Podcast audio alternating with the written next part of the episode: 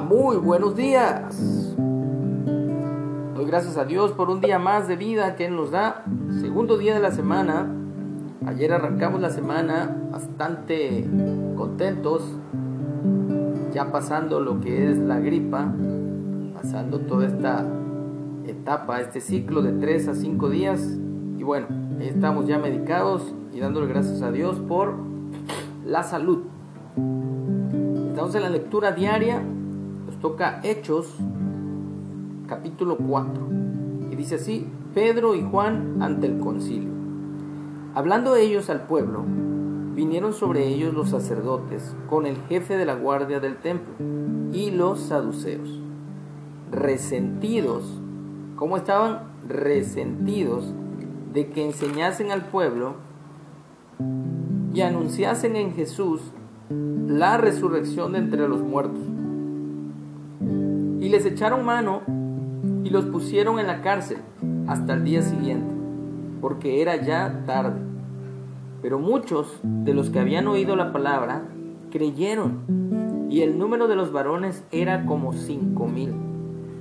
Aconteció al día siguiente que se reunieron en Jerusalén los gobernantes, los ancianos y los escribas, y el sumo sacerdote Anás y Caifás, y Juan y Alejandro, y todos los que eran de la familia de los sumos sacerdotes. Y poniéndoles en medio, les preguntaron, ¿con qué potestad o en qué nombre habéis hecho ustedes esto? Entonces Pedro, lleno del Espíritu Santo, les dijo, gobernantes del pueblo y ancianos de Israel, puesto que hoy se nos interroga acerca del beneficio hecho a un hombre enfermo, de qué manera éste haya sido sanado, sea notorio a todos ustedes y a todo el pueblo de Israel que en el nombre de Yeshua, el Mesías, Jesús el Cristo de Nazaret, a quien ustedes crucificaron y a quien Dios resucitó de los muertos, por él este hombre está en vuestra presencia sano. Este Jesús es la piedra reprobada por ustedes los edificadores la cual ha venido a ser cabeza del ángulo. Y en ningún otro, en ningún otro hay salvación, porque no hay otro nombre bajo el cielo dado a los hombres en que podamos ser salvos. Entonces viendo el denuedo de Pedro y de Juan, y sabiendo que eran hombres sin letras y del vulgo, se maravillaban y les reconocían que habían estado con Jesús. Y viendo al hombre que había sido sanado, que estaba en pie con ellos, no podían decir nada en contra. Entonces les ordenaron que salieran del concilio y conferenciaban entre sí, diciendo, ¿qué haremos con estos hombres? Porque en verdad señal manifiesta ha sido hecha por ellos, notoria a todos los que moran en Jerusalén, y no lo podemos negar.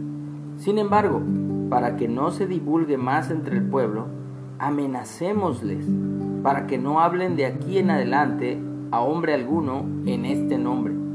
Y llamándolos, les intimidaron que en ninguna manera hablasen ni enseñasen en el nombre de Jesús. Mas Pedro y Juan respondieron diciéndoles, Juzgad si es justo delante de Dios obedecer a ustedes antes que a Dios porque no podemos dejar de decir lo que hemos visto y oído. Ellos entonces les amenazaron y les soltaron, no hallando ningún modo de castigarles por causa del pueblo, porque todos glorificaban a Dios por lo que se había hecho, ya que el hombre en quien se había hecho ese milagro de sanidad tenía más de 40 años.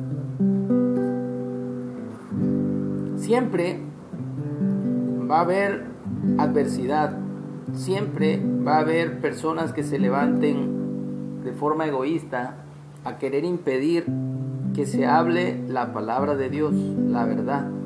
Aún en las redes me he encontrado con resistencia, con personas que no quisieran que estuviera uno compartiendo ni publicando sobre la verdad la palabra de Dios. Gente que lo toma personal, gente que me ha llegado hasta amenazar, en el sentido no de muerte, pero sí en cierta manera es una amenaza cuando ves el odio que arrojan en sus comentarios. Entonces, pues tenemos que hacer lo que dijeron aquí los apóstoles, que es necesario obedecer a Dios antes que a los hombres. Y seguiremos proclamando que Jesús es el Señor y que en ningún otro hay salvación, porque no hay otro nombre, no hay otro nombre bajo el cielo dado a los hombres en que podamos ser salvos.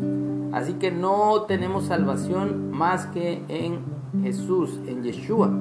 De hecho, su nombre, eso es lo que significa. Dios salva o la salvación de Dios. Al traducirlo al español. Esas son las dos palabras en hebreo. Yeshua o Yahshua o Yeshua, que significa Dios salva o Yahweh salva. Así que rindamos nuestra vida a Él, porque Él es el Señor. Pongamos toda nuestra confianza en Él y no en el gobierno o en alguna religión.